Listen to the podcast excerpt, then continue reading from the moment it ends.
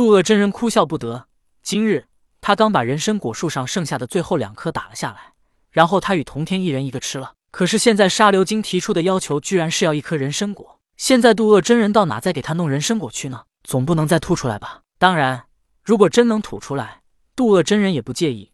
可是人参果被他吃下以后，早就吸收干净了，所以渡恶真人只能无奈的说道：“卷帘大将，人参果一次只能接三十颗，今天早上刚刚吃完了。”听渡恶真人如此说，沙流金脸色变了。早不吃完，晚不吃完，偏偏今天早上吃完了，怎么就这么巧呢？沙流金脸色一变道：“渡恶道兄。”我敬你，才提出我的要求，答应你放过黄毛雕鼠，否则我直接就拒绝你了。可是你让我提出要求之后，却如此羞辱我。渡恶真人急忙解释道：“卷帘大将，我并未骗你，确实今天早上刚刚吃完。你若不信，我现在便可以带你去人参果园看，树上真的一颗果子都没有了。”渡恶真人说的是实话，可沙流金哪信啊？如果这是这么巧，那这世间就没有巧合的事了。可是这事就是这么巧。沙流金不屑的一笑，道：“树上有没有果子，还不是你渡恶真人说了算？”接着，沙流金又说道：“我如果不放过他呢？”渡恶真人无奈的说道：“那我一定要救下他呢。”沙流金恼怒，可他自知不是渡恶真人的对手，冷哼一声道：“渡恶真人，纵然你不让我提要求，只要你跟我说要为他求情，无论如何我都会放过他。可是你既然让我提要求，没做到不说，还羞辱哄骗我，我承认我并不是你的对手。”可是你记好了，今天你给我的羞辱，他日我一定会还回来的。告辞。说着，沙流金便转身而去。愤怒会让人爆发出不一样的力量，能让一个懒惰的人勤劳起来，也能让一个软弱的人浑身充满力气。在被羞辱之下，沙流金满含愤怒的回到了以后的流沙河，隐身河底，将流沙河内所有黄沙吸收一空。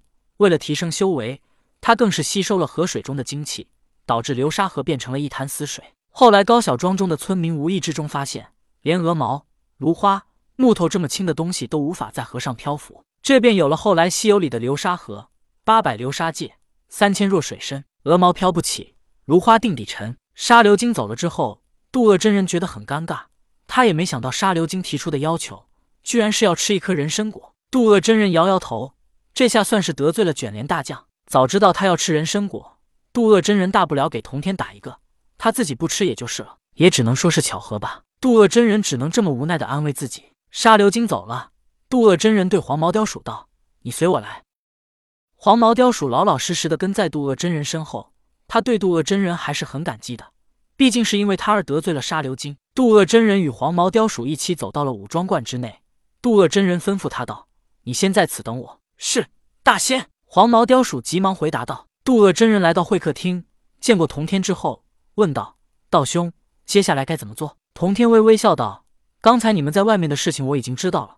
说你也奇怪，要救黄毛雕鼠也就罢了，为何还让沙流金提要求呢？”渡恶真人道：“我这一生不愿欠别人的因果，当然，我也不会让别人欠我的因果，所以我才会让他提要求。”童天道：“可是他提了要求，你又无法满足，正如他所说，你不是更得罪他了吗？”渡恶真人道：“我也没想到他提出的要求居然会是要一颗人参果。”童天笑道：“这因果该你欠他的。我推算了一番，来武装观之前，我看你是从天庭回来，那时你一定是带人参果去了天庭给玉帝品尝。”渡恶真人也是无奈的笑道：“原来那时没给他吃到，就已经欠下了因果。”接着，渡恶真人又说道：“道兄，不说他的事了，我接下来该怎么做？”童天道：“灵宝改名灵吉，玉帝都已经放过了他，你与他的因果也算了结了，所以。”现在你不应该主动与他牵扯到因果，你要做的便是让这黄毛雕鼠与他扯上因果，而自己置身事外。剩下的不用我教你了吧？渡恶真人想了想，说道：“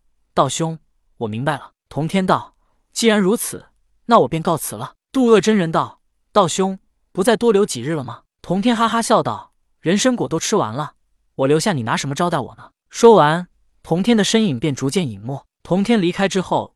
渡恶真人唤清风明月，将黄毛雕鼠招来。黄毛雕鼠跪下行礼。渡恶真人说道：“你可知我为何要救你吗？”黄毛雕鼠摇头道：“大仙，我不知道。当时我问你有何本事，便是考验你。如果你只是一个平庸的妖怪，那么我不会救你。可你让我看到了你黄蜂的特异之处。这世间有三昧真火，你这黄蜂可以说是三昧神蜂。你这黄蜂很厉害，天下间的风，无人是你对手。只是你现在修为较弱，等你修为强了，依靠三昧神风，三界将有你的一席之地。”渡恶真人夸赞黄毛雕鼠道：“